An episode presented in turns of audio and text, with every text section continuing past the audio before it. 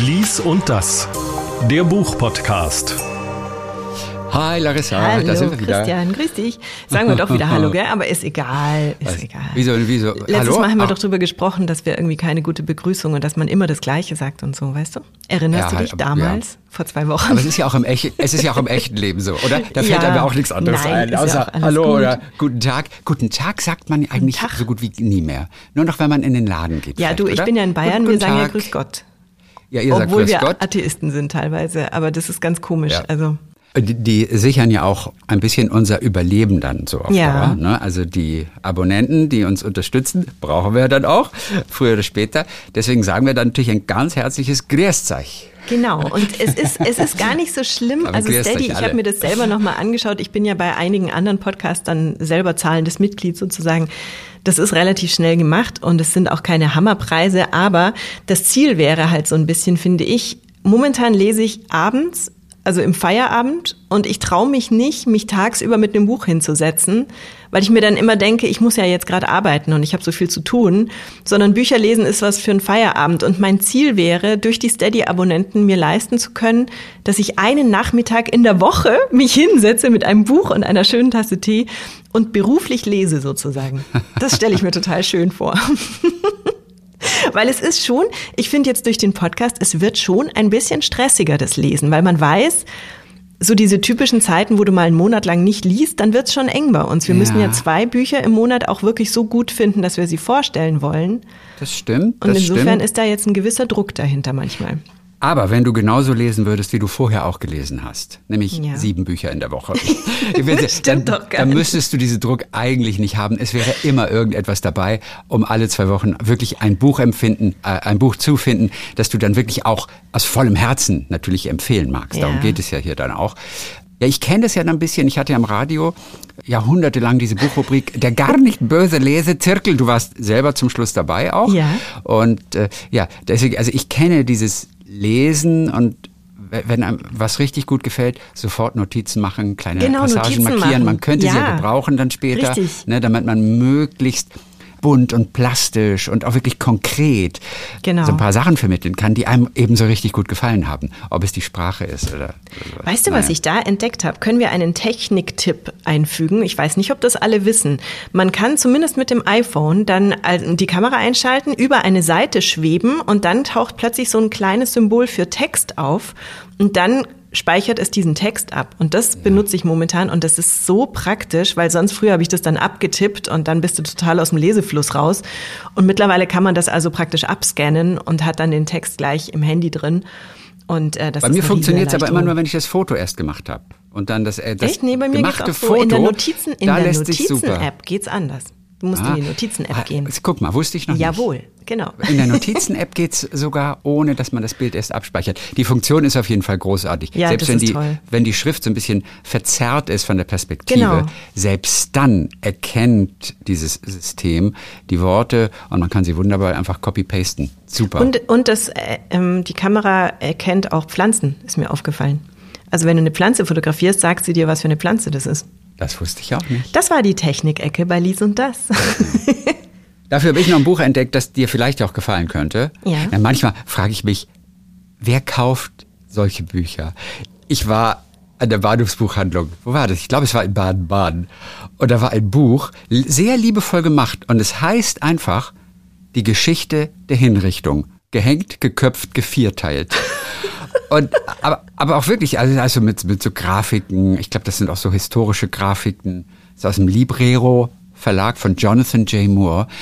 Und da habe ich mich gefragt, wer kauft sich dieses Buch? Die Geschichte der Hinrichtung. Gehängt, geköpft, gevierteilt. Ich war wer? Super.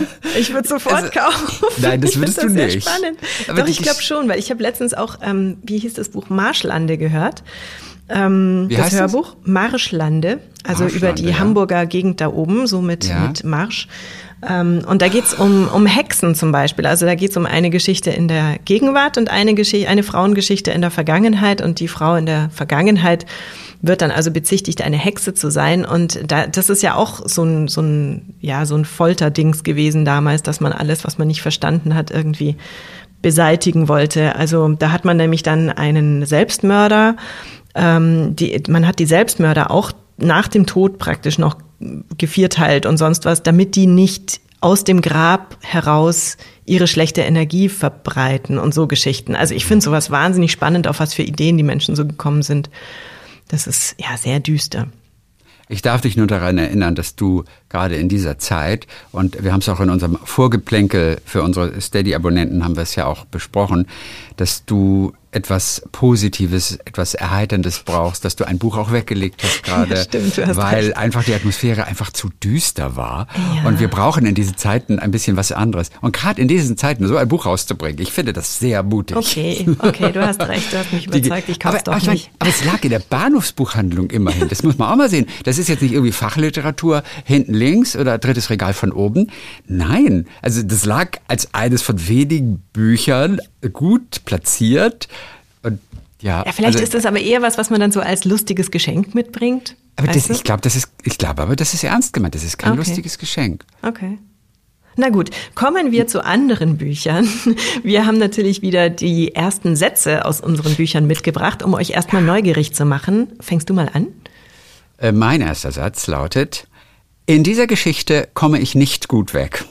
Vielleicht hätte ich ja doch meine Handschuhe ausziehen sollen auf der Kärntner Straße hatte mich eine Wahrsagerin angesprochen. Okay. Ich finde, das ist mal ganz schön. Straße, in dieser, Österreich, ja. ja aber das Aha. ist ein richtig, richtig guter Satz. Ja, ist in Wien. Das stimmt. Es ist in Wien, das spielt, spielt in Wien. In dieser Geschichte komme ich nicht gut weg. Aber das ist ein guter erster Satz. Ja. Weil man sofort da ist. In dieser Geschichte komme ich nicht gut weg. Ich ja. weiß leider diesmal schon, was es ist, weil diesmal hast du es ins Dokument reingeschrieben. Ich habe meinen nicht reingeschrieben, schau. Was ist dein erster Satz? Mein erster Satz ist, oder Sätze, ich weiß nie ganz genau, ob Adam Chupek meine Rettung oder mein Verhängnis ist oder womöglich beides. Sicher ist, dass es mich ziemlich aus der Kurve getragen hat, als ich ihn kennenlernte. Peng. Ein Knall, ein Krach, ein Beben und von da an ist es eigentlich nicht mehr gerade ausgegangen.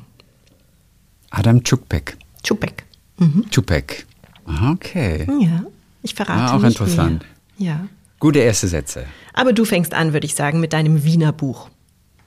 Das Buch heißt Maxim von Dirk Stermann. Der ist ja Kabarettist, Fernsehmoderator, kommt ursprünglich aus Duisburg und hat es in Österreich wirklich geschafft und macht da ja, wie heißt die Sendung? Willkommen Guten Tag Österreich. Österreich. Willkommen in Österreich Mit heißt es. Diese, Grissemann.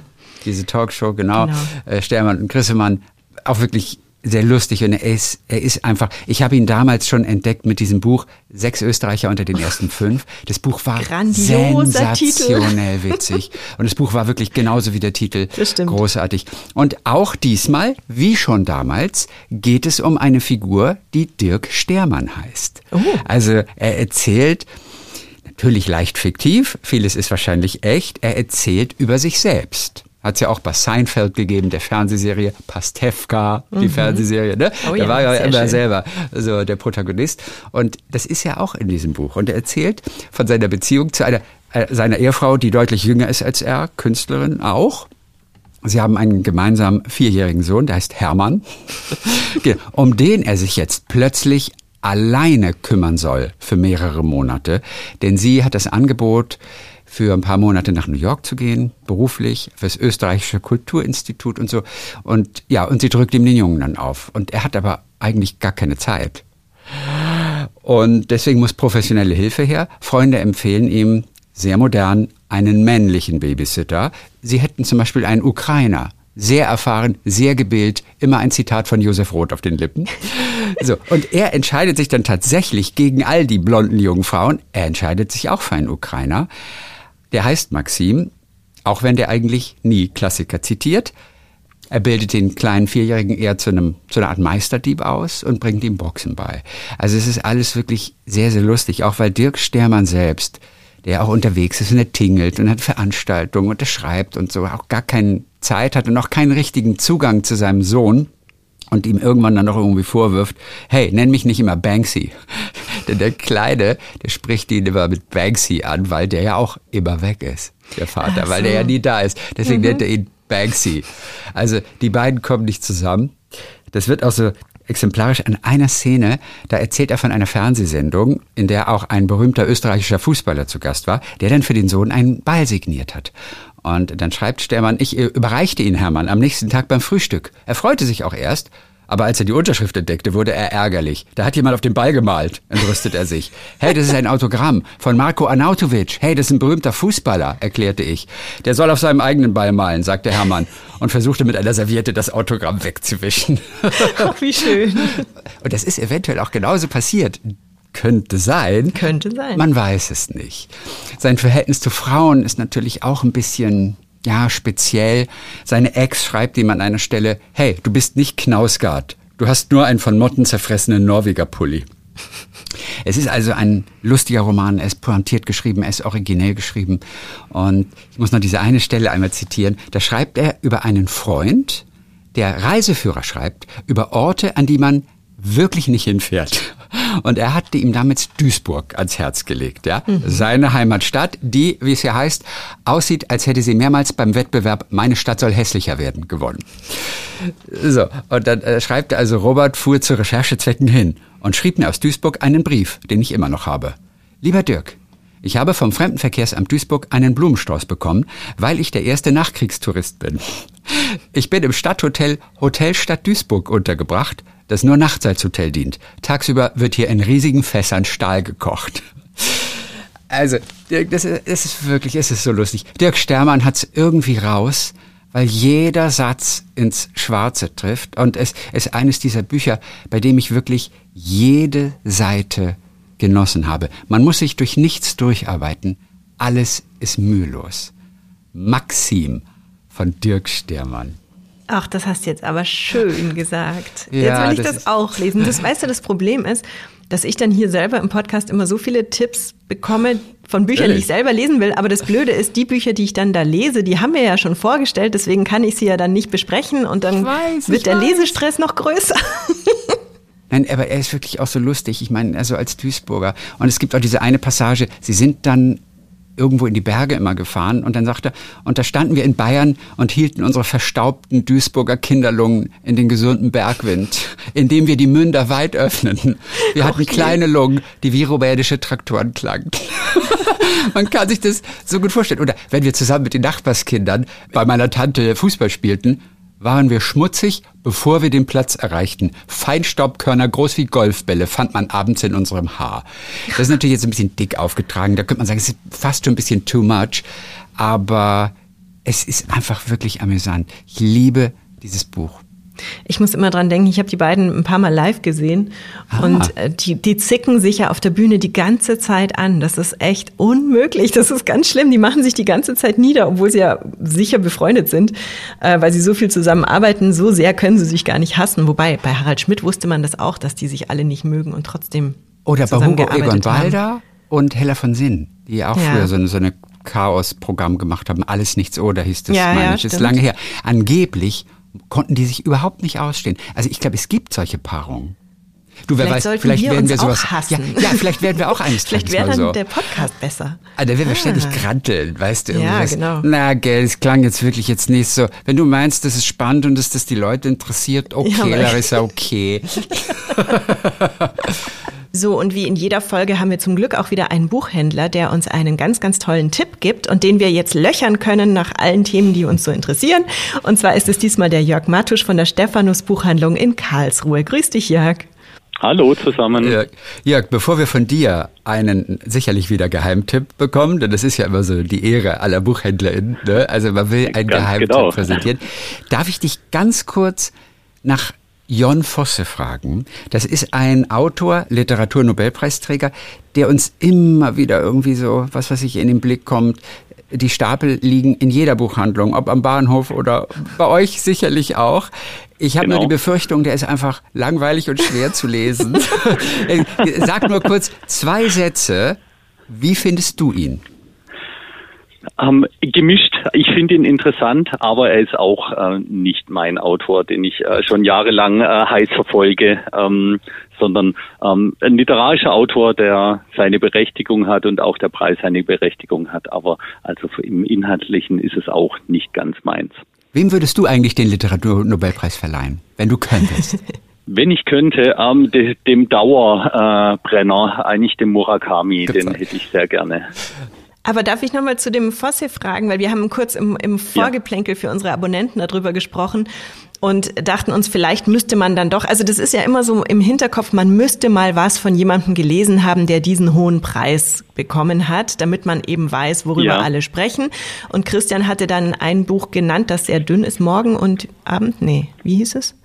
Ich glaube, es hieß Morgen und Abend, ne? Das Buch. Genau, mhm, den gibt's ja. Äh, Morgen und Abend, genau. 122 Seiten, das ist ein relativ kurzer Roman. Meinst du, man, man muss ihn gelesen haben oder generell diese Literaturnobelpreisträger, sollte man sie mal gelesen haben, um zu wissen, was die so machen? Ja, also äh, es, es ist ähm, oft eine gute Wahl. Manchmal ähm, kommt sie irgendwie auch 20 Jahre zu spät, meiner Meinung nach. Mhm. Ähm, ja, es, es hat nicht immer was mit dem, was wir im deutschsprachigen Raum ähm, lesen, zu tun. Aber insgesamt ist natürlich ähm, eine spannende Wahl. Ähm, wenigstens ähm, ein bisschen Hintergrund finde ich ganz interessant zu den einzelnen Autorinnen. Aber gelesen haben muss man es nicht unbedingt. Okay. okay. Dann bin ich so, ein bisschen dann beruhigt. Schieß mal los. was ist dein Buchtipp für diese Folge? Mein Buchtipp ist äh, von Susie Miller, Prima Facie.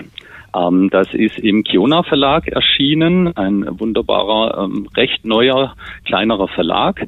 Die Susie Miller ist eine sehr bekannte australische Autorin. Eigentlich kommt sie von Bühnenstücken. Sie hat auch dieses Prima Facie eigentlich als Bühnenstück geplant und hat es auch ähm, geschrieben vor einiger Zeit. Mit dem äh, Stück hat sie ja eigentlich die Welt erobert, hat sämtliche Preise bekommen, mhm. vor allem in Australien, in ihrer Heimat, aber auch in Deutschland läuft das Stück jetzt seit, hm, ich glaube, Dezember in Berlin und Düsseldorf. Die Kritik ist begeistert und ich bin begeistert, dass sie daraus noch einen Roman gemacht hat. Ach so, es ist gar nicht der Monolog, der es im Theater ist. Es ist ein Monolog. Das heißt, das Buch ist gar nicht der Monolog? Der Buch ist gar nicht das Monolog, äh, der Monolog, genau. Ach so. Ja, da, ja da, also das Buch ist noch noch etwas ausgeschmückt, all, dass man es als wirklichen Roman dann lesen kann. Mhm. Und ähm, das hat sie unglaublich gut gemacht. Es ist sehr, sehr spannend. Es geht nur um eine junge Frau, die Anwältin ist. Sie kommt aus sehr prekären Verhältnissen, hat es geschafft über Cambridge und ja, ihren ganzen äh, Studiengang hat sie mit Bravour gemeistert, ist jetzt angekommen äh, in der Anwaltsriege und ja, sie verteidigt jetzt die weißen reichen Männer, die oftmals äh, mit Sexualdelikten zu kämpfen haben und sie kriegt immer eigentlich die Freisprüche durch. Sie verunsichert die die Zeuginnen, die Zeugen und ähm, ist eine brillante Anwältin und ähm, kann sich in der gehobenen Gesellschaft dadurch eigentlich etablieren. Der, der, der Punkt, der diesen Roman dann eigentlich so, so spannend macht, ist dann, dass sie selber in eine Situation gerät, in der sie äh, mit sexualisierter Gewalt zu tun hat und plötzlich sich die Seiten wechseln. Und ja, die, die Gerichte und ähm, die Juristerei um sie herum, die ähm, einzelnen Anwälte sind plötzlich natürlich äh, die Gegnerinnen. Ich hatte gelesen, das ist der feministische Roman der Stunde und finde es umso schöner, dass ein Mann ihn vorstellt. ja, äh, das ist er bestimmt. Also ähm, Larissa, wie, wie rückwärtsgewandt ist denn Mann, das eigentlich? Nein, es ist doch positiv wir sind doch gemeint. heute ich woanders angekommen. ja, also es ist nicht nur ein Roman für Frauen, sage ich da ganz klar. Also mhm. es ist einfach ein, ein, auch ein sehr spannendes Buch, weil es ist natürlich irgendwie ein, ein Krimi. Es ist eine, ja, es, es geht um die heutige Gesellschaft und es geht um die ja, die, die Art und Weise, wie äh, Frauen eigentlich durch die Historie in, in Rollen gedrängt werden, ähm, wo sie sich selber verteidigen müssen, obwohl ja, obwohl sie nichts gemacht haben, obwohl sie die Opfer eigentlich sind. Und auch aus der Position der Stärke, wie jetzt da die, die junge Tessa, diese Anwältin ist, kommt sie durch das Verschulden von anderen einfach in eine Situation, wo sie ganz schwer wieder rauskommt. Und das, das äh, macht die Autorin grandios. Kannst du uns noch was zum Titel verraten? Prima facie? Das ist ein Begriff aus der Juristerei, glaube ich, ne? Aber genau, das ist lateinisch. Aber was genau bedeutet es? Aus der Juristerei, ja, es bedeutet eigentlich dem ersten Anschein nach. Also hm. ähm, beziehungsweise in der Juristerei bedeutet es bis auf, auf Widerruf. Ja, man, man kann es eigentlich so sehen, dass bis auf Widerruf, also sie benutzt es am Anfang für ihre eigene Karriere, um die ähm, Zeugin, die sie befragt, ähm, ja, in die Ecke zu treiben. Und das Ganze, wie gesagt, das dreht sich dann bis auf Widerruf gegen sie dann selbst. Da die Autorin selber Volljuristin ist und jahrelang, jahrzehntelang in der Juristerei gearbeitet hat, weiß sie sehr genau, wovon sie da spricht. Sehr interessant, Timmer. Toll, dass du dir diesen Roman vorgestellt hast. Es ist wirklich interessant. Ich war vor zwei Tagen saß ich mit, äh, mit meiner Freundin Nele zusammen, die ist Schauspielerin, Musicalsängerin, und ich fragte sie nach irgendeinem Stück, was sie so begeistert. Und dann sagte sie zu mir, prima facie. Nein. Das sei ein Monolog. Und ich nur irgendwie, weißt du was, ich hasse Monologe auf der Theaterbühne. Irgendwie, es gibt zwar einige, die mich auch begeistert haben, aber eigentlich, also Monologe, das ist für mich oft zu wenig Theater. Und ist es nicht witzig? Vor mhm. genau zwei Tagen saßen wir zusammen und sie erzählte davon. Und jetzt kommt hier Jörg und äh, bringt uns das als Roman. Also es ist gar nicht nur der Monolog, es ist der Roman. Sehr schön. Ich bin auf jeden Fall total neugierig. Alle sind so begeistert offensichtlich von diesem Stoff von diesem ja, also Theaterstück zu Recht, und auch Roman. Recht. Also ähm, wie gesagt, weil er dir einfach ähm, ja diese diese Ungerechtigkeit so so schnell in die Adern reinschreibt, sage ich mal, dass dass äh, dass dich das Buch auf jeden Fall bis zur letzten Seite packt und mitnimmt. Toll. Ja, Kämmer, vielen vielen Dank. Ich danke euch. Ja, für diesen feministischen Tipp. Sehr gerne. Übrigens, Larissa, Larissa oh, nur, nur, nur so viel dazu. Ja. Neulich hast du noch mir kurz vorgeworfen, ich würde kaum Frauen lesen. Ich habe sogar äh, den Gesang der Flusskrebse gelesen. Aha von damals. Fand ich auch Delia wunder, Owens. wunder, wunderschön. Mhm. Delia Owens, genau. genau. Jörg, hast du den auch gelesen damals? Habe ich auch gelesen, ja, auch mit, mit großer Begeisterung, weil die Idee dahinter so war. Ja. Sehr schön. Dann sagen wir Danke für heute und viele Grüße nach Karlsruhe. Vielen, vielen Jörg Dank. Von der Stephanus Danke euch. Tschüss. Tschüssi, Jörg. Super, wunderbar. Äh, es ist so lustig, wirklich. Vor zwei Tagen ja. erzählt mir Nele davon und ich nur, oh, echt ein Monolog. super. Also wieder typisch. Das Universum schickt uns den Jörg vorbei. Genau. Nimm das, sagt das Universum. Toll. Habe ich richtig Bock zu lesen. Das Cover ist ein bisschen gewöhnungsbedürftig, finde ich. Ja, habe ich auch Gell? gedacht, das Cover sieht billig aus, ne? Ja, das ist einfach nur so eine Faust mit so einem gelben Pfeil. Ich dachte erst so ein bisschen an David Bowie, weißt du, der hatte auch so, so einen ähnlichen Pfeil, aber es ist mhm. irgendwie, aber es fällt natürlich ins Auge, also es ist schon sehr auffällig. Ja, aber es sieht irgendwie, es sieht irgendwie billig aus, das Cover. Ja, ja, es ist ja? so ein bisschen selber gemacht halt, also ja. Du selber gemacht. naja. Ja, diese, diese Faust, die einen Blitz in der Hand hält. Das ist, Aber über ja. Cover könnte man, glaube ich, sowieso eine eigene Folge machen. Das ist äh, selbstverständlich. Das sagt so viel aus immer. Und, und weißt du was? Das machen wir irgendwann mal so, sage ich mal, im Laufe des Jahres. Ja. Dann schalten wir uns mit ganz vielen unserer HörerInnen zusammen ja. und machen das per Video. Oh, schön. Und dann kann jeder mal seine liebsten Cover in die Kamera halten. Das ist eine gute Idee. Oder können wir ein bisschen über die Cover sprechen, ja, ne? als kleine Videogeschichte. Okay. Wir freuen uns natürlich auch jedes Mal einen prominenten Autoren, eine Autorin dabei zu haben, auch mit einem Buchtipp. Und diesmal ist das Ildiko von Kürti. Da freuen wir uns und sagen erstmal Hallo. Wo eigentlich? Hallo zurück. Ich freue mich hier zu sein. Wo bist du gerade? Ich äh, bin in Hamburg und sitze in meinem kleinen äh, Büro äh, naja, Büro ist vielleicht zu viel gesagt. Das Tagesbett ist direkt hinter mir für die Pause. Äh, ja, und Toll. hier. Es sieht aus, ehrlich gesagt, so ein bisschen englischer Landhausstil. Wir können ja, das über Kamera Das ist lustig, dass dir das auffällt, weil dieses Zimmer, das habe ich mir sozusagen abgeknausert äh, vom Rest äh, des Hauses und es ist nur so eingerichtet, wie ich es gerne hätte. Also sozusagen null Kompromiss mit irgendeinem anderen menschlichen Wesen. Ich lebe ja nur mit Männern zusammen. Das macht es mir nicht ganz leicht. Und hier ist so alles so, wie ich es liebe billige Kunstdrucke an den Wänden, äh, rosa Tagesdecke, alles voll mit Kissen, geblümt und äh, also das ist äh, mein kompromissloser Raum und ich finde, äh, im besten Fall hat jeder Mensch so einen Raum und wenn er ihn nicht äußerlich hat, dann braucht er ihn innerlich. Das ist eine sehr, sehr gute Idee, der kompromisslose Raum. Das, Ja. das, ja, das hast du gut gemacht. Da kannst du dich zurückziehen und aufladen, auftanken. Ich verbitte mir hier auch jeden Kommentar. Ich hatte neulich, äh, meine Freundin Jutta, ihr könnt es jetzt glaube ich nicht sehen, hat mir ein großes Bild gemalt und ich finde das super. Und äh, ich hatte meinen Mann gebeten, würdest du mir helfen, es aufzuhängen und dir jeglichen Kom Kommentar ersparen, wie du es findest. Das ist in diesen vier Wänden hier nicht erlaubt. Und er hat die, Hat er die brav gemacht. sozusagen mit schmalen Lippen, fällt ihm ja nicht leicht, irgendwas nicht zu sagen, äh, hat er mir dann geholfen, das Bild gerade aufzuhängen.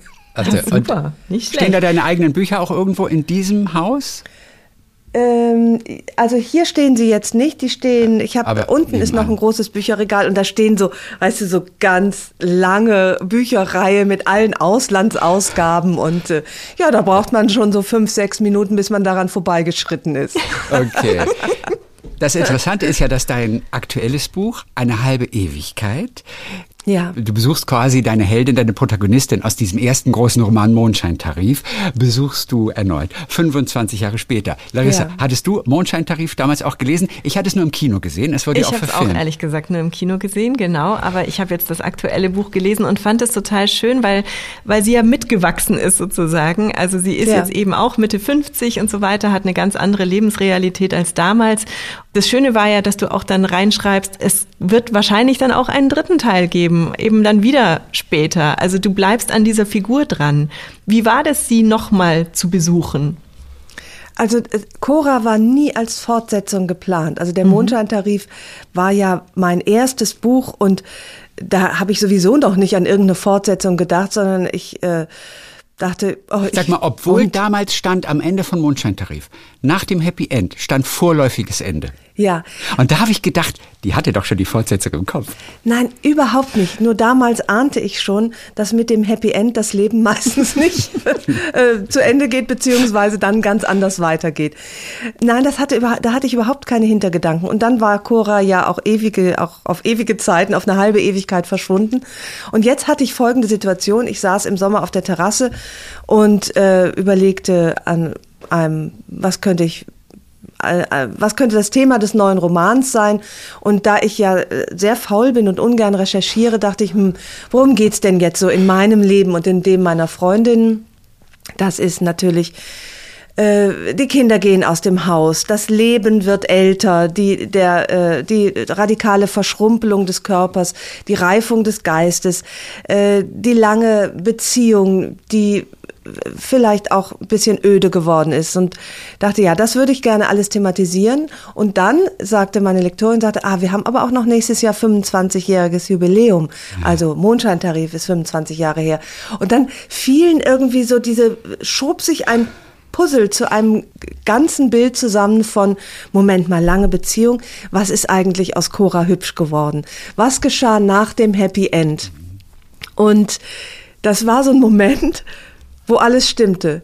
Mein Mann war dabei, die Lektorin äh, war dabei, Ricarda, und alle nickten und sagten, alles klar, musst du nur noch schreiben. Super Idee. Also, weißt du, es war so, so völlig, hier hat sich irgendwie was gefügt und das war praktisch die Wiederauferstehung der Cora Hübsch mit den Themen, die sie eben 25 Jahre später nach dem Happy End jetzt beschäftigen. Fiel es dir leicht, wieder diese Person zu schreiben?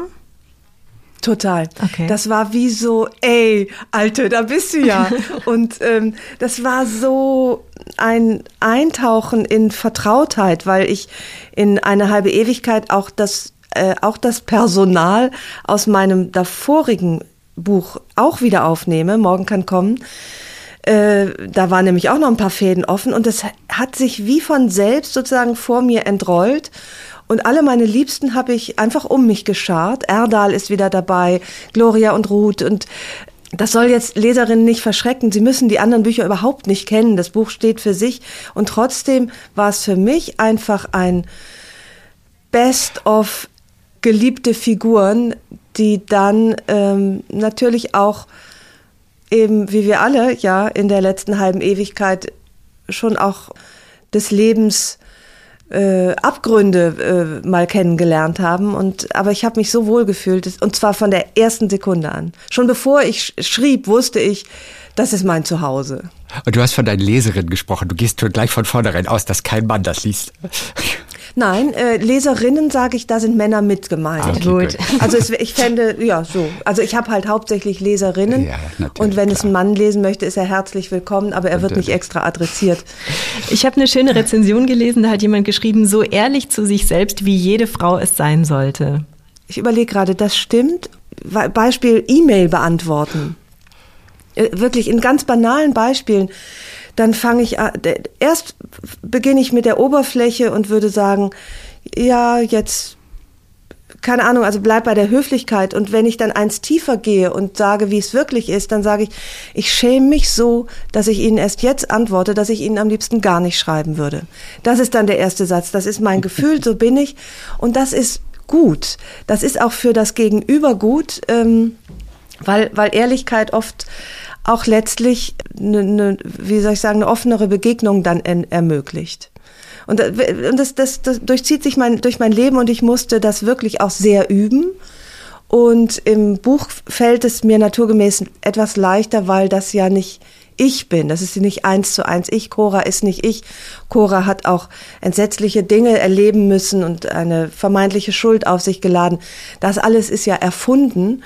Und trotzdem finde ich das sozusagen so auch bei mir selber psychologisch relativ anspruchsvoll, äh, nicht gleich die konventionelle Reaktion zu nehmen, die sich einem hier oben äh, rational aufdrängt, sondern einmal pff, kurz zu warten und dann zu sagen, wie, was ist denn eigentlich dahinter und kann ich das nicht kommunizieren? Ja. Aber beide haben sich entwickelt, ne? Also sowohl die Cora hat sich ordentlich entwickelt und es gilt für dich aber auch genauso. Du hattest ein wildes Leben, oder? Das hat irgendwann mit, mit, mit Rauchen, mit Alkohol. Wann, wann hast du das geändert? Wann war Schluss damit? Also wenn das reicht für wildes Leben, dass man Äh, für mich schon. Für mich schon. Ich rauche nicht und ich trinke kein Alkohol. Für mich ist das Rock'n'Roll pur. Ah, noch nie. Du hast noch nie äh, äh, geraucht, noch nie Alkohol getrunken. Okay. Und ich habe auch nur Ja, die harmlosen also Dinge erwähnt, natürlich. Ne? Ist ja klar, versteht sich. Also da fühle ich mich jetzt ein bisschen geschmeichelt und ich möchte sagen, ja, Otto, ich hatte so ein wildes Leben. Ich war so ein wildes Ding. Stimmt überhaupt nicht, weil letztlich war ich so ein braves Aachener Vorortmädchen. Ja, ich habe geraucht und äh, ja, ich habe auch mal öfter einen über den Durst getrunken, aber das war es dann auch schon. Noch nicht mal meine Pubertät war richtig zu bemerken, glaube ich. Ähm, und äh, um aber auf die Frage der Entwicklung äh, zurückzukommen, natürlich, das wäre ja schrecklich, wenn weder Cora noch ich uns äh, entwickelt hätten. Und deswegen bin ich auch immer so ein bisschen allergisch, wenn Leute sagen, ähm, also so in meinem Alter, ich bin ja Mitte 50, nee, was bin ich, der hatte gerade Geburtstag, 56 und äh, wenn dann Leute sagen, aber ich fühle mich immer noch wie 30 oder wie 17. Wo ich denke, du Arme, das ist ja schrecklich. Dann ist die Zeit ja völlig an dir vorbeigegangen. Ich fühle mich, äh, ehrlich gesagt, Gott sei Dank, wie 56. Ich finde, ich habe ganz ordentlich was abgekriegt auch, an, auch an Leid natürlich, aber letztlich auch an, das klingt, soll jetzt nicht eitel klingen, aber auch natürlich an Reifung. Und das möchte ich nicht missen und deswegen möchte ich mich auch jetzt auf keinen Fall fühlen wie 20. Ich habe noch eine letzte Frage, bevor wir zum Buchtipp kommen, aber ich, ich habe mich mit dir jetzt mehr beschäftigt die letzten Tage und deswegen habe ich so ganz viele Fragen im Kopf. Und zwar, äh, in deinem neuen Buch spielt auch ein Tagebuch eine wichtige Rolle, das dann im Altpapier landet und dann aber wieder rausgefischt wird. Und du hast in dem Gespräch mit Doris Dörrie auch übers Tagebuch schreiben oder diese Morning Pages und so weiter äh, geredet. Und sie hatte dir den Tipp gegeben und das fand ich grandios, weil ich glaube, auch daran scheitere ich immer, dass man kein schönes Buch verwenden soll, in das man schreibt, sondern irgendeine billige Kladde, weil man sonst das Gefühl hat, in dieses schöne Buch müssen natürlich nur schöne Gedanken und dann ist man nicht so ungefiltert. Hast Ja, du mittlerweile ja, angefangen, genau. in eine Kladde ein Tagebuch zu schreiben? Also ich muss sagen, den Tipp fand ich auch super. Und wie so oft in meinem Leben ist, ist die Theorie perfekt umrissen. Und äh, du kannst dir vorstellen, ich habe seither, das ist ja jetzt auch schon ein oder anderthalb Jahre her, das Gespräch, habe ich mehrere noch wunderschöne Tagebücher angesammelt, die sich stapeln und äh, noch keinen tagebuchartigen Satz in eine Klatte geschrieben. Das liegt aber auch daran, dass ich professionell schreibe. Das, deswegen fällt es mir wirklich schwer, sozusagen innerlich umzuschalten und zu sagen, jetzt schreibe ich Tagebuch oder ich merke das auch, äh, ich habe so eine Korrespondenz mit einem älteren Herrn in, in meiner Heimatstadt Aachen. Es fällt mir so schwer, einen Brief zu schreiben. äh, dafür schäme ich mich auch ein bisschen, als sei, ne, sozusagen, als sei das äh, der schnöde Mammon, müsste, spielt da immer eine Rolle. Oder auf jeden Fall, das hat was mit Beruf und mit Leistung zu tun. Dem ist ein bisschen die Unschuld verloren gegangen, dem Schreiben, muss ich leider sagen. Vielleicht ist der dann- Podcast der Tag, das Tagebuch der heutigen Zeit. Na, mein, mein Tagebü meine Tagebücher sind dann schon meine Romane. Also ich, ich habe nicht aufgehört, Tagebuch zu schreiben, sondern letztlich finde ich mich immer wieder, egal welchen Roman ich aus den letzten Jahren aus dem Bücherregal ziehe, ich finde immer mich selbst wieder und erkenne meine Lebenssituation und äh, meine, mein, meinen Reifegrad. Eben, diese Romane sind wirklich die Morning Pages der Autorinnen, die damit einfach Ja. Geld verdienen. Das ist ja auch Danke, wirklich so. Christian. Jeder So Gedanke in irgendeiner. Form fließt dann ja auch rein, ob man ihn dann erkennt als Tagebucheintrag oder eben nicht. Ildiko, Ich erkenne ihn, genau. Mhm. du bist auch eine Vielleserin und hast für uns natürlich auch einen schönen Buchtipp mitgebracht. Nein. Weil das konnte ich nicht. Ich habe hier, ich glaube, ich weiß nicht, ob ihr es seht, ich wollte mich für ein Buch entscheiden. Jetzt liegen hier acht. Acht? Ich konnte das nicht anders. Ja. Oder eins, zwei, drei, vier. Dann fünf. wählen wir das dritte ja, ich von gut oben. Geschätzt. Nee, ich kann, ich muss, ich muss einmal ganz kurz, das kann ich nicht. Ja gut, dann nehmen wir das dritte von oben. Das kommt mir eigentlich ganz recht. Das ist nämlich Eigenwerbung. Sven Michaelsen, der beste Interviewer der Welt und ganz zufällig mit mir verheiratet, äh, hat nur tolle Bücher geschrieben und äh, jetzt habe ich dieses gegriffen. Der ganze Stapel war Sven Michaelsen. Oh, das ist so clever von ihr. Egal, was wir gesagt Nein, das hätten. stimmt nicht. Du, das stimmt nicht. Hier liegt auch noch Dorothy Sayers, best, die besten Krimis. Schlank von Anne Fleck. Psychologie to go von Franca Cerutti. Also es stimmt insofern nicht. Aber jetzt haben wir dieses gegriffen und das heißt, das drucken sie aber nicht, die besten Interviews von Sven Michaelsen. Und das ist ein Buch, das ich persönlich ja mit sehr großem Stolz lese, weil ich denke, hm, da habe ich mir aber einen ganz schön schlauen Typen geangelt. Also, ne, also Augen auf bei der Partnerwahl, aber hier hat es gut funktioniert. Und ähm, das, das sind eben versammelte Inter Interviews mit, mit klügsten Menschen und sozusagen ein Best-of der klügsten Menschen von Wo arbeitet der sonst? Was macht der sonst? Für, für, für, Das sind Interviews, die im SZ-Magazin erschienen SZ-Magazin, sind. Und das sind so bewegende Sachen. Ruth Klüger, die sagt, ich habe nicht überlegt, überlebt, ich gehöre zu den toten Kindern. Ähm, Fritz J. Radas, äh, Heide Sommer, Jeff Koons, Daniel Richter, äh, Hanna Schigula, Jürgen Teller, Rupert Everett, also sozusagen so eine äh, Inge Feltrinelli, Peter Handke, und sozusagen von diesen klugen Menschen und auch ja Menschen mit extremen Schicksalen, die sozusagen das Kondensat ihres Wissens so auf dem Präsentierteller gereicht zu bekommen, empfinde ich als so eine unfassbare Serviceleistung.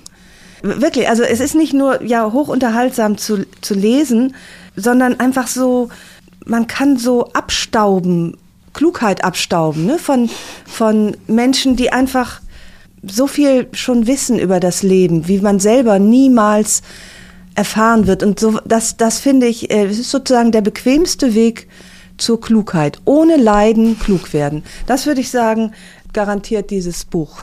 Sehr schön. Sehr und, schön, Ruth, ja. und Ruth Klüger musste ich kurz nachdenken, ist äh, Autorin auch und äh, Holocaust-Überlebende. Ne? Ja, Holocaust-Überlebende, genau. Ich wollte nur sozusagen auch diese, Ja. diese Bandbreite äh, der, der darin vorkommenden Menschen. Ne? Der- Wolf Biermann ist dabei, André Heller, Gottfried Hellenwein, äh, Hubert Burda. Also es ist, ist eine Diane von Fürstenberg. Es ist äh, sozusagen kein, kein Bereich wird ausgelassen und so kann man sich sich auf angenehmste Weise gut unterhalten und gleichzeitig weiterbilden, sodass man so bei so Abendessen kann man sagen, ach ja, wisst ihr, also der Gottfried Hellenwein hat ja dazu Folgendes gesagt. Oh, ne? Ich kann nur abraten, wenn man, ich lese ja jeden, jedes Buch mit Textmarker, weil ich mir immer das unterstreiche, was ich äh, mir was ich behalten möchte, was ich selbstverständlich nicht behalte. In diesem Buch braucht man gar nicht erst anfangen, weil man müsste es sozusagen durch äh, alles müsste man unterstreichen. Ja.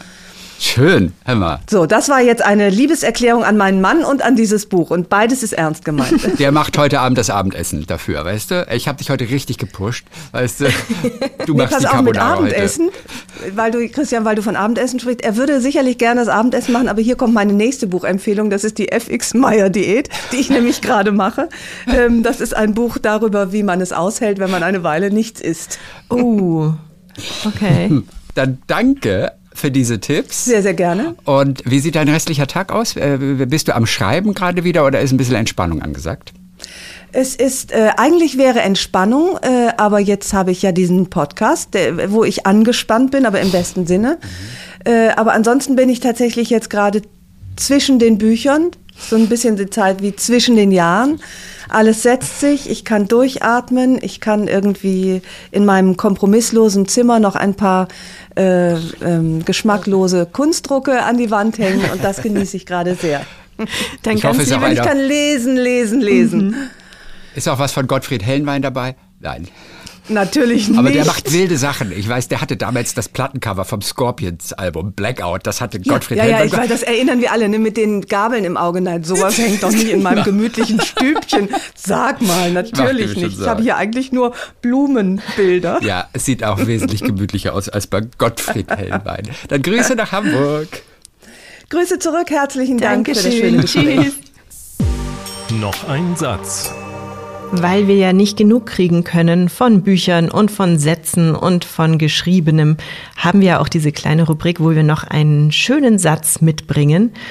Und ich habe diesmal einen mitgebracht von Iris Wolf. Lichtungen hieß das Buch, hatte ich ja hier schon vorgestellt.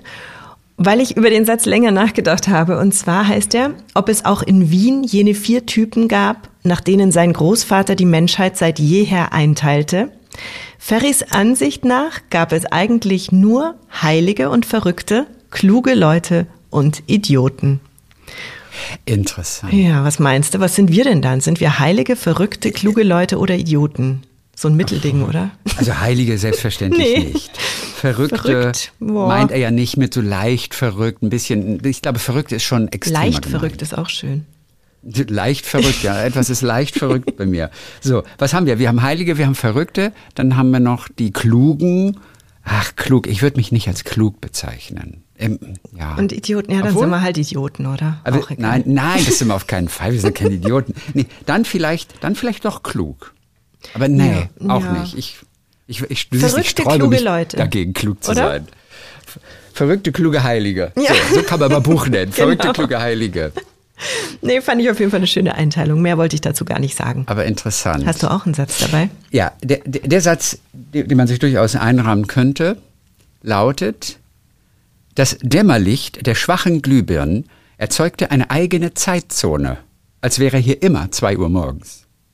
Was? Nochmal, nochmal, nochmal, entschuldige. Also musst du nochmal das, sagen. das, das Dämmerlicht der schwachen Glühbirnen Ja. erzeugt eine eigene Zeitzone, als wäre hier immer zwei Uhr morgens. Es, Okay. es, es ist aus dem Buch Leere Herzen von Julie C. Äh, Da geht es ja um, um so eine nahe Zukunft. Es gibt keine Demokratie mehr. Und sie suchen dort Geschäftsmodell Selbstmordkandidaten, um sie am Ende zu vermitteln an Organisationen, die Bedarf an Selbstmordattentätern haben. Also das können islamische Terrorgruppen sein oder Umweltaktivisten und so weiter. Und dann gibt es aber plötzlich einen Konkurrenten auf dem Markt, der das auch anbietet. Darum geht es in diesem Buch Leere Herzen. Und dann aber noch auch, auch wirklich ein ganz schöner Satz, den, der ist auch noch aus diesem Buch. Da schreibt sie über ein altes Haus. In der Ecke steht ein weiß emaillierter Kohleherd, der an Zeiten erinnert, in denen es Weltkriege und Pocken gab. Der blau-weiße Küchenboden sagt, schäl Kartoffeln und sieh aus dem Fenster. Alles wird gut. Und das ist schon einfach auch wirklich toll geschrieben. Ich bin ja großer Julie C. Fan und finde, dass sie außergewöhnlich toll formuliert und Bilder präsentiert, die ich mir wirklich an die Wand hängen mag. Ich meine, der blau-weiße Küchenboden, der sagt, schäl Kartoffeln und sieh aus dem Fenster. Alles wird gut. Ja, da scheiden wir uns mal wieder. Ähm, Ich mag sie gar nicht. Ich ärgere mich immer sehr über ihre Bücher. Ich habe ein paar gelesen und fand sie immer doof. Und ein einziges fand Aber ich, glaube du- ich, gut, aber nee, ist nicht Du meins. ärgerst dich über die Bücher. Warum Ja. ärgerst du dich über die Bücher? Die sind doch alle so auch zugänglich. Also sie gilt ja als richtig auch, auch deutsche Literatur, aber unglaublich zugänglich. Und Ja. sehr fantasievoll. Ah, du magst sie Nee, ich nicht. mag sie nicht. Tut mir leid. Ja, man muss auch nicht jeden mögen. Larissa, dafür hast du ein Buch, das du magst und deswegen mag die Person, Mann oder Frau, ich weiß es nicht, dich sicherlich auch. Dein großer Buchtipp für heute. Was ist dabei? Und ich weiß von nichts. Du weißt von nichts, äh, genau. Ich habe diesmal nicht in nichts. unser Dokument geschrieben. Es ist von Birgit van der Beke, das lässt sich ändern. Den Satz habe ich vorhin ja schon äh, vorgelesen, den ersten Satz. Birgit van der Beek. Genau, die Ich-Erzählerin kommt aus einem Akademikerhaushalt und sie verliebt sich in Adam, der handwerklich geschickt ist, ihren Eltern aber nicht gut genug für ihre Tochter ist. Und sie bekommen dann zwei Kinder und das Ganze spielt in den 80er Jahren.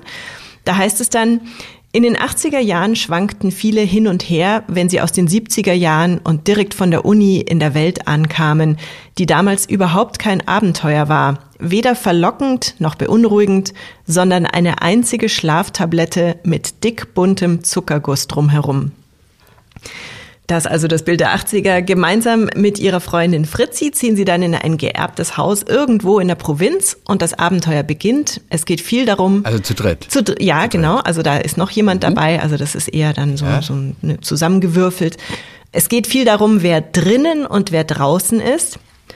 Und was das bedeutet, das wird dann da auch genauer erklärt. Es geht darum, anzupacken, mit den eigenen Händen eine Zukunft und auch Zuversicht zu erschaffen. Und diese Energie, die vor allem von Adam ausgeht, überträgt sich dann auch auf die Nachbarn, auf die Gemeinschaft, auf diesen Ort, vielleicht sogar auf das ganze Land. Und es hat mich so ein wenig erinnert an den Spruch Pay it forward, also dass man was Gutes tun soll und hoffen, dass der Nächste dann auch wieder was Gutes tut und dass das wie so Dominosteine sich dann verbreitet. Eine kleine politische Komponente schwingt auch mit, nimmt aber nicht viel Raum ein und ist eher angedeutet. Und es ist ein kurzes, schnelles Buch, das so ist wie, ein, ja, also ich habe es mir so vorgestellt, wenn ich so ein Bild nehmen müsste, wie ein nachmittäglicher Ausflug auf den Bauernhof. Birgit van der Beke, das lässt sich ändern, heißt es. Ähm, Das ist mein erstes Buch der Autorin gewesen. Meine Mama hat aber mehr von ihr im Schrank stehen und hatte mir das dann geliehen. Van der Beke ist leider vor zwei Jahren in Südfrankreich gestorben und bekannt wurde sie damals für das Muschelessen und Alberta empfängt einen Liebhaber. Das hatte ich mir dann auch ausgeliehen und da, das ist auch was, was ich mit dir besprechen muss, habe ich mir dann gedacht. Ich konnte dieses Buch leider nicht lesen, weil es noch in alter Rechtschreibung war. Und das, das geht gar nicht. Da war, weißt du, so das mit scharfem S und so. Und das hat mich so irritiert. Ich konnte das leider wirklich nicht lesen, weil es mich so gestört hat, dass das in alter Recht, so wie du gerade erstaunt bist, stört dich das, glaube ich, Ja. nicht, oder? Nee, ich, also ich würde vermuten, dass es mich nicht stört, gerade weil es ja auch in einer anderen Zeit spielt. Ja. Und dass sie dann quasi mit der Rechtschreibung von damals auch schreibt. Nee, das, das war bei dem so Alberta viele empfängt ein? Liebhaber. Das, äh, das weiß ich gar nicht, wann es spielt, weil ich habe wirklich nur die erste Seite gelesen und dann schon weggelegt Okay, wegen der. ah, okay. Ja. Aber sind das denn so viele Änderungen? Also das, das würde mich nicht stören. Ich muss heute manchmal noch überlegen, Fluss mit SS oder mit SZ. Ich war immer gut in Rechtschreibung, aber da muss ich heute ab und zu auch wirklich überlegen. Oder Fuß. Mhm. Fuß. Ich will Fuß eigentlich auch immer mit SS schreiben, aber es wird mit SZ natürlich geschrieben. Ja. Aber ich will eigentlich, ich muss immer überlegen noch. Okay. Das nervt mich. Ja, ich war bei der Umstellung gerade bei der Zeitung und da musste ich dann jeden Tag schreiben in dieser neuen Rechtschreibung und wir hatten eine sehr, sehr strenge Korrektorin, die uns dann auch jedes Mal darauf hingewiesen hat, wenn wir was falsch gemacht haben. Insofern habe ich das dann doch relativ gut intus. Aber Äh, das und ist dein Trauma. Das ist ja, der wahrscheinlich ist das Grund. mein Gisela. Schöne Grüße. Gisela ist mein Trauma, die Korrektorin der SZ damals. die wusste sie- die alles, Birgit, alles. Die das war wusste, der Hammer. Na, na gut, aber ist ihr Job. Ich meine, Entschuldigung. Ja, ja, aber die, die war echt toll. Genau, hat das ganz Und Birgit war eine deutsche Autorin auch. Genau, Van der Birgit Beek van der Beke, deutsche das lässt sich ändern. Sie hat aber ganz lange Jahre wirklich, ich glaube seit den 90ern schon in Frankreich gelebt, ähm, hat aber wirklich so viele Bücher rausgebracht. Also ich, ich finde das ja, also genauso wie bei Ildiko von Kürti, also diese, diese Disziplin, die da auch dann mitschwingt natürlich, so viel Output zu haben, dass du mal in deinem Leben ein Buch schreibst, da gehört nicht so viel dazu, finde ich, aber jedes Jahr teilweise ein Buch rauszuhauen, so wie es ja auch T.C. Boyle ganz diszipliniert macht, das finde ich unglaublich, wie das gehen kann. Aber es ist ein Beruf. Ja. Aber- es ist ja auch ein Beruf. Aber das laugt ja auch aus. Du musst ja auch, du musst ja auch wieder selber Sachen erleben, die du dann überhaupt oder dir ausdenken oder so, weißt du? Also ich könnte es nicht. Ich finde es ich Aber find's sie lieben es. Die, bewundernswert. Au- die AutorInnen, wenn man sie fragt, man, sie lieben es einfach, aber so selbstbestimmt zu sein Das und stimmt. den ganzen Tag schreiben zu können. Viele haben ja auch dann so ein, so ein auch ganz strenges Regime, dass sie morgens um acht anfangen und Mhm. also, also selten, gell, lebt man so in den Tag hinein und fängt irgendwann an. Die meisten sind, weil es auch wohl offensichtlich gar nicht anders geht, sehr diszipliniert Mhm. und fangen dann wirklich morgens acht an und machen dann vielleicht eine Stunde Pause und dann geht's weiter und so. Also es ist schon auch ein Job. Ja, das stimmt. Es ist auch irgendwie, wenn man davon leben kann, ist es natürlich auch wirklich toll. Und wenn man auch alleine sein kann, wenn man nicht die Kollegen braucht, mit denen man mittags in der Kantine abhängt, dann ist es der perfekte Job eigentlich. Also ich kann das ja sehr gut. Also nicht das Schreiben, sondern einfach alleine zu Hause sein. Ich habe letztens mal gemerkt, ich glaube, ich habe vier Tage das Haus nicht verlassen. Nur so zum Mülleimer und zurück. Und ich fand's grandios. Und als mir das, dann Das aber ist wirklich aufgefallen ist, habe ich mir gedacht, okay, Larissa, du musst wieder mehr unter Leute. Und jetzt habe ich mir Termine mit Freunden in der Stadt ausgemacht und war jetzt ganz viel unterwegs die letzten Tage. Weil ich mir auch gedacht hatte, sonst, wenn ich das nicht mache, dann werde ich echt so eine, so eine alte Cat Lady, die nur noch mit ihrer, ihrem Kater zu Hause sitzt und das Haus gar nicht mehr verlässt und sich nur noch mit Knusper irgendwie Lebensmittel Ja. bringen lässt. Da gab es übrigens auch einen schönen Roman von Julie C., da war auch so eine Katzenlady mit drin.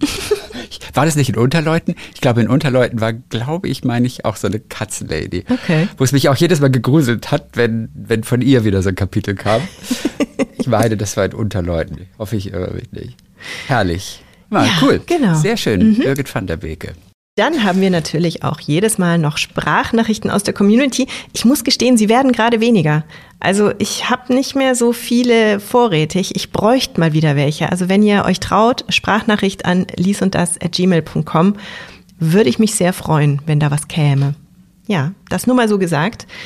Eine unserer Abonnentinnen, auch ist es schön, das sagen zu können, eine unserer Steady-Abonnentinnen, Lisa, hat uns sogar ein Buchgeschenk gemacht. Das ist jetzt leider noch in der Post zu dir. Ähm, ich dachte, es erreicht dich heute, aber vielleicht kommt es später nach der Aufzeichnung. Und zwar, ich kann es dir jetzt schon mal verraten, hat sie uns Der Prophet von Khalil Gibran geschickt, ein sehr bekanntes Buch.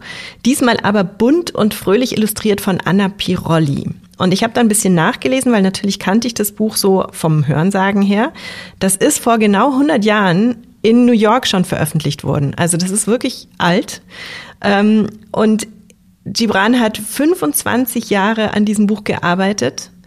Es geht um 26 Reden eines Propheten zu bestimmten Themen, zu bestimmten Schlagworten. Und in diesem Büchlein jetzt sind es aber nur Auszüge. Also das hat 38 Seiten und viele Illustrationen. Das heißt, das ist jetzt nicht das ganze Buch, sondern eben in Auszügen. Es steht auch dabei, es ist eigentlich für Kinder gedacht. Finde ich aber eigentlich gar nicht so. Also ich finde, das ist eigentlich so ein Buch, das man gut verschenken kann. Ich hatte kurz die Assoziation mit dem kleinen Prinzen, was ja auch so ein, so ein Geschenkbuch geworden ist mittlerweile, ein philosophisches. Und ich habe dann mal nachgeschaut, dadurch, dass das so alt ist, gibt es mittlerweile ganz, ganz viele Ausgaben, weil natürlich die Rechte frei sind. Und zwar gibt's dann eine Ausgabe mit Bildern von Marc Chagall, dann gibt's eins mit Goldprägung oder eben hier so diese, diese abgekürzte Variante.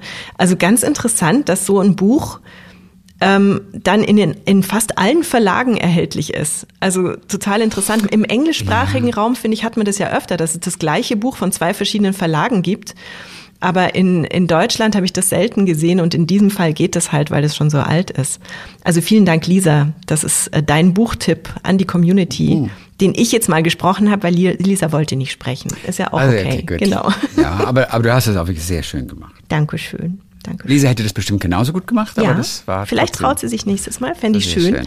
Ich verstehe auch total, dass ihr da ein bisschen Hemmungen habt, so eine Sprachnachricht zu schicken. Man hört sich ja selber nicht so gerne. Aber ich sage euch da draußen, das, was ich auch Lisa geschrieben habe, einfach nicht nochmal anhören, sondern wegschicken. Das ist, Das stimmt. Sonst und wir putzen nie, das ja auch noch. Ja, sonst, und wir machen es ja auch noch schön, wenn irgendwo schön, genau. man nochmal was wiederholt oder Ja. irgendwie, äh, äh, äh, äh, egal, das kriegen wir auch weg. Genau. Und ich hätte, glaube ich, nie auch nur eine Podcast-Episode veröffentlicht, wenn ich es mir danach nochmal angehört hätte. Also insofern, gerade am Anfang, wenn man unsicher Absolut. ist, einfach mal Absolut. machen und rausschicken in die Welt und fertig. Absolut. Genau. Und Oliver haben wir doch dabei. Oliver haben wir noch, genau, Der? Explikator, wie er sich ja selber nennt, Genau. aus Italien. Genau, der ist ausgewandert. Hallo Larissa, hallo Christian. Hier der Explikator und ich habe heute eine Empfehlung, die kein Buch ist, sondern ein Comic oder eine Graphic Novel, wie wir Comics-Fan das gerne nennen, um hochkulturell zu klingen.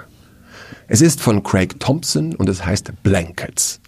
Es ist autobiografisch und erzählt, wie Craig in einem christlich-fundamentalistischen Haushalt aufwächst, wo sich niemand einen Dreck für seine Kunst interessiert. So bleibt er dann auch in der Highschool ein Außenseiter, bis er Raina kennenlernt. Die ist auch ein bisschen anders. Es ist ihre Beziehung, die ihm dann erlaubt, ein Stückchen erwachsener und unabhängiger zu werden. Es ist wunderschön und wildromantisch und toll gezeichnet und manchmal lustig und manchmal todtraurig. Wie das Leben. Blankets. Blankets, Und ich gehe nur ganz kurz einmal nach Okay. und komme wieder zurück und hole einfach aus dem Buchregal meine, meine, meine Du Version von Blankets. das. Oh, ich habe das dick. Blankets und Wow. ja, ja, das ist super dick. Craig Thompson, der auch zuletzt so eine arabische Story gemacht hatte, Habibi heißt die. Ja. Kann ich vielleicht demnächst auch mal vorstellen. Ich habe sie nämlich noch nicht so ganz gelesen. Mhm. Der ist ein unglaublicher Zeichner und Geschichtenerzähler und das ist quasi ein moderner Klassiker dieses Blankets. Und dieses Exemplar hat mir Flix, der einer der Ja. bekanntesten Comiczeichner in Deutschland ist, der hat mir das, ich habe ihn besucht mal zu Hause und wir haben ein bisschen Tee getrunken und dann hat er mir dieses Buch geschenkt, weil er zwei Ausgaben davon Oh, hatte. toll. Alleine wie die aufgewachsen sind mit teilweise großem Druck und, und auch sein kleiner Bruder hat Angst, um den muss er sich kümmern. Und dann diese Liebesgeschichte zu, zu äh, Rainer, äh, die Mädchen. Ich wirklich, ich habe auch, auch mitgefiebert, dass das auch was wird. Und Blankets ist wirklich ein ganz großer Wurf. Craig Thompson ist ein Hammer. Du, ich blödi, ich hatte das irgendwie nur so auf halbem Ohr gehört und ich dachte, er redet von Black Cats und habe dann immer so gesucht, so, hä, Craig Thompson, Black Cats, wieso finde ich denn das nicht? Aber Blankets, also so wie die Kuscheldecke praktisch. Wie die Kuscheldecke, genau. Die Überdecke, ja, genau. Also, Also ja. Und wer mehr vom Explikator hören möchte, weil ich finde, ich höre ihm ja sehr gerne zu, der sollte mal auf seine Seite gehen, der schreibt und spricht und meditiert nämlich. Ich bin früher ganz oft mit ihm frühstücken gegangen, als er noch in München gewohnt hat. Und er ist der Mann, der alles zeichnen kann, außer Pferde. Und seine Seite ist oliverwunderlich.de. Da könnt ihr mal sehen, was er so macht und viel mehr von dieser schönen Stimme hören. Oh, ich liebe solche Stimmen. Und noch ein Gedicht. Ich habe eins mitgebracht wieder. Das kommt von Franz Hodiak. Ich kenne auch noch gar nichts anderes von ihm. Ich kenne nur dieses Gedicht, was mir immer große Freude gemacht hat. Und das heißt Morgengedicht. So. Was machst du mit einem Schutzengel, der morgens, während du gemütlich Kaffee trinkst und die Welt ordnest, die du gestern etwas durcheinander brachtest, aus dem Himmel stürzt und auf den Balkon klatscht und tot liegen bleibt? Zuerst denkst du, Gott sei Dank, er hat mich nicht erschlagen. Und dann? Franz Hodiak, Morgengedicht. Ich denke bis heute noch auch wirklich darüber nach, was da, da steckt so viel hinter, was das alles bedeutet. Da ist ein Schutzengel, stürzt morgens schon leider Gottes an dir vorbei auf dem Balkon. Und jetzt hast du ihn erstmal nicht mehr. Erstmal denkst du natürlich, ja, zum Glück hat er mich nicht getroffen und erschlagen, aber du brauchst ja auch den Schutzengel auch weiterhin. Also es wird sehr philosophisch und ich liebe dieses Gedicht von Franz Hodiak. Und das ist aus dem Buch Gedenkminute für verschollene Sprachen. Das sind sehr viel heitere Gedichte über Älterwerden, aber auch über den Tod, Jahreszeiten, Natur, Landschaften seiner Kindheit. Er ist in Siebenbürgen aufgewachsen, hat die erste Hälfte seines Lebens also in Rumänien verbracht. Und äh, das ist jetzt aber auch vor nicht allzu langer Zeit erschienen, dieses Buch. Und er hat aber ganz lange keine Gedichte mehr rausgebracht. Und dann aber gleich vier Gedichtbände in einem Jahr in vier verschiedenen Verlagen. Wow. Ja, Wahnsinn. Und, ja, okay. also wirklich interessant. Und ich mag seine Buchtitel. Die heißen dann zum Beispiel Sehnsucht nach Feigenschnaps. Das ist eine Auswahl an Gedichten. Oder Ankunft Konjunktiv. Die Faszination eines Tages, den es nicht gibt. Auch sehr schön. Der Gedanke, mich selbst zu entführen, bot sich an. Gut. Und es gibt aus diesem Buch Gedenkminute für verschollene Sprachen, da gibt es auch noch einen wunderschönen Satz, den wir auch alle mitnehmen können. Und der ist aus dem Gedicht Das Wesen der Wörter, denn es geht ganz viel auch um Sprache. Der Hoffnung stehen immer die richtigen Wörter zur Verfügung, die alles finden können, was du suchst.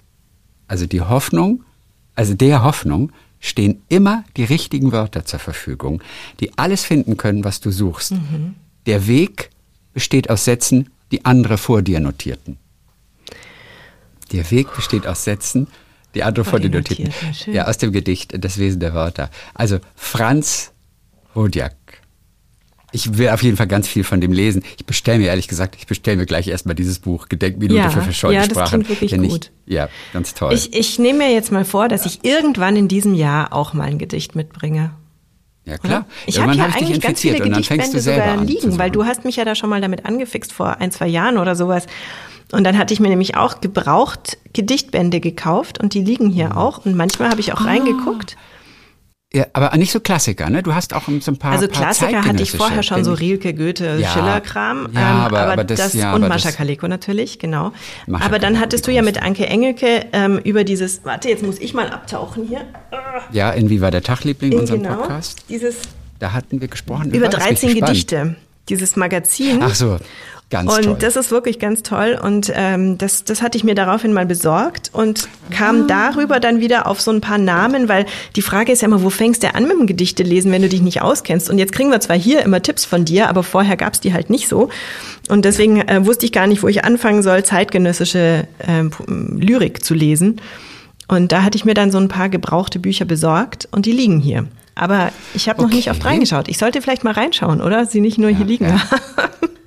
Und ich begeistere mich ja vor allem auch für, sag ich mal, aktuellere, also so, so, so zeitgenössische meinetwegen aus den letzten 10, 20, 30, meinetwegen auch noch 100 Ja. Jahren, aber jetzt nicht weiter zurück, die eben auch zugänglich sind. Ja. Das ist für mich das Entscheidende. Gedichte, bei denen ich gar nichts verstehe und nur Fragezeichen über dem Kopf habe, denke ich auch, irgendwie, ja, okay, brauche ich nicht lesen. Aber hier geht's ja wirklich um Zugänglichkeit, dass man auch etwas versteht. Man kann was mit den Sätzen anfangen. Oder sie machen einfach natürlich Freude und klingen gut. Und da gibt es eben so viel Unentdecktes, von dem einfach keiner weiß, weil Lyrik einfach so eine Freakshow ist. Ja. Und kaum einer sich für Gedichte interessiert. Aber so ein bisschen ändert sich das. Und ich versuche da mit dran zu arbeiten. Machst du gut und ich find's echt faszinierend. Letztes Mal hattest du auch einen äh, Dichter dabei und da habe ich dann so ein bisschen nachgelesen, äh, wie viele Bücher der gemacht hat und hat dann bei, hab dann bei Diogenes irgendwie, glaube ich, 20 Bücher oder sowas gefunden. Also Otto Jägersberger die, war das, Ja, ne? die Ja, haben ja, ja, auch ja, teilweise einen Output. Das ist ja unglaublich, wie viel die schreiben und wie viel zum Glück auch von ihnen verlegt wird. Also Mhm. es scheint dann hoffentlich trotzdem eine Abnehmerschaft zu geben für diese Bücher. Das war's für heute, hör mal. Extrem toller Podcast heute Es auch wieder. macht Spaß, ja. Eine tolle Ildiko, auch unser Buchhändler. Ich fühle mich inspiriert. Ich fühle mich auch inspiriert und ich habe noch einen Tipp, einen Deko-Tipp für das kompromisslose Zimmer. Das finde ich grandios. Und zwar, weißt du, was ich gemacht habe? Ich habe ein Lachfensterbrett gemacht. Also wir haben den Esstisch, du warst ja auch schon mal bei mir. Der Esstisch steht an einem Fenster und dieses Fenster hat ein Fensterbrett. Und da ist natürlich dann im Herbst ist eine Herbstdeko drauf und dann im, an Weihnachten ist eine Weihnachtsdeko drauf. Jetzt ist aber die Frage dann Silvesterdeko und dann, was kommt dann? Nach Silvester hast du eigentlich keine Deko mehr. Jetzt stand da immer Kunst. Also ich war gerne auf so Ausstellungen wie der Art Muck, das ist hier in München so eine regelmäßige Verkaufskunstausstellung und habe mir dann halt so kleine Kunstwerke gekauft, dann standen die da. Ja, hast du halt dann ein paar Mal angeguckt, ist schön, aber ändert sich halt nicht. Und dann habe ich Die mir gedacht, 8000 Euro hätte man dann doch am Ende besser investiert, oder? Nein, mein Level, mein Limit sind 300 und auch das tut mir weh, aber ich will ja auch Künstler unterstützen. Insofern, wenn mich etwas sehr anspricht, dann gebe ich dafür auch Geld aus, auf jeden Fall. Aber jetzt habe ich eine ganz billige Deko-Idee gehabt und zwar habe ich mir alte Comics gekauft, also wirklich so aus den 80er Jahren teilweise. Da ist dann Charlie Brown zum Beispiel, wird noch braun geschrieben, so wie das deutsche, die deutsche Farbe braun auf dem Titel. Das gab's mal. Ja, du uralte Dinge, die du halt für 50 Cent oder sowas gebraucht kaufen kannst mittlerweile. Aber das sind echte oder das ist nur ein Kunstwerk? Nee, Also nee, das, ist- sind echte alte Wirk- Comics, Comicbücher. Und dann habe ich was gemacht und da wirst du wahrscheinlich jetzt die Hände über dem Kopf zusammenschlagen. Ich habe die zerschnitten. Und zwar habe ich die besten, die für mich besten Strips rausgeschnitten und habe die in so Wechselbilderrahmen gemacht. Und Sonntagabend, wenn mein Sohn schon im Bett ist, wechsle ich die alle aus und dann haben wir ein Lachfensterbrett. Das heißt, der Montagmorgen, der ja für viele Leute, für mich nicht als Freiberufler, aber für Leute, die in die Schule müssen zum Beispiel, ganz schrecklich ist immer, dann hat man Montagmorgen was zu lachen. Also da ist von nicht lustig und von Route und von ach, meinen geliebten Calvin, Calvin und Hobbes, das sind so meine Lieblinge eigentlich, ähm, und eben Peanuts, sind da ganz viele kleine Comicstrips und dann kann man morgens einfach mal lachen. Das ist mein Deko-Tipp für diese Woche. Nachdem ich schon einen Technik-Tipp hatte, siehst du, das wird immer mehr serviceorientiert hier. Aber was für ein schönes Ritual. Ja. Das ist, das ist toll. Und hast du es vergessen schon mal? Nein, Am- ich habe es noch nicht vergessen. Ich habe es aber einmal schon mal am Montagmorgen erst gemacht. Ja, ja, das ist ja auch also wo okay, es dann also- Sonntag irgendwie nicht mehr gereicht hat. Ähm, und ich habe mir eben überlegt, ob ich dann im März, April, keine Ahnung, wenn ich wieder nicht weiß. Also gut, jetzt kommt dann irgendwann Osterdeko. aber danach kann ich ja dann zum Beispiel auch mal Gedichte da reintun, dachte ich. Wäre ja auch nett. Ja, das ist Ja. natürlich nichts Visuelles, was man so im Ja. Vorbeigehen schnell erfassen kann, aber die Idee finde ich auch großartig. Aber es hält länger, weil man länger drüber nachdenkt als über so einen Comicstrip irgendwie. Ja. Genau, das wollte ich Toll. noch gesagt haben. Und dann nochmal der kleine Aufruf, schickt uns bitte Sprachnachrichten mit euren Buchtipps. Ich bin sehr gespannt darauf. Ich finde, das gehört mit dazu, dass man auch eure Stimmen hören kann. Und vor allem, die Buchtipps werden dadurch dann noch kunterbunter. Und das ist eigentlich der Reiz daran.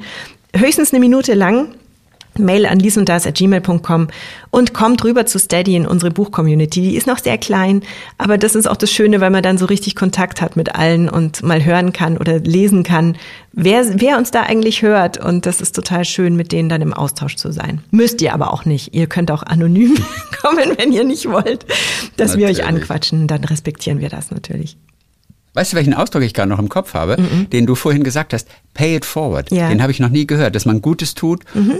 Einfach so im Vertrauen darauf, dass einem das Gleiche dann auch von anderer Seite widerfahren wird. Pay it forward. Hatte ich noch nicht gehört, den Ausdruck. Ah, okay. im Kopf. Pay it forward. Ja, mach das heute Den mal. Aber ich glaube, du bist eh so ein Mensch, der das macht. Also einfach mal ohne Hintergedanken Gutes tun oder eine, äh, Ja, was klar. Nettes zu einer Verkäuferin sagen oder wie auch immer, jemanden zum Lächeln bringen und dann hoffen, dass dieser Mensch dann mit diesem Lächeln weiter durch den Tag gehen kann. Ähm, Es funktioniert, glaube ich, andersrum leider genauso. Wenn du jemanden anschnauzt, dann hat der natürlich auch den Rest des Tages keinen Spaß mehr und schnauzt weitere Leute an, aber mit dem Lächeln macht's mehr Spaß. Dann sage ich mal bis in 14 Tagen. Ihr Lieben, lest schön. Was kann man uns noch allen mitgeben? Eigentlich nur den Satz, schält Kartoffeln und seht aus dem Fenster. Alles wird gut. Tschüss. Wunderbar. Tschüss, Christian.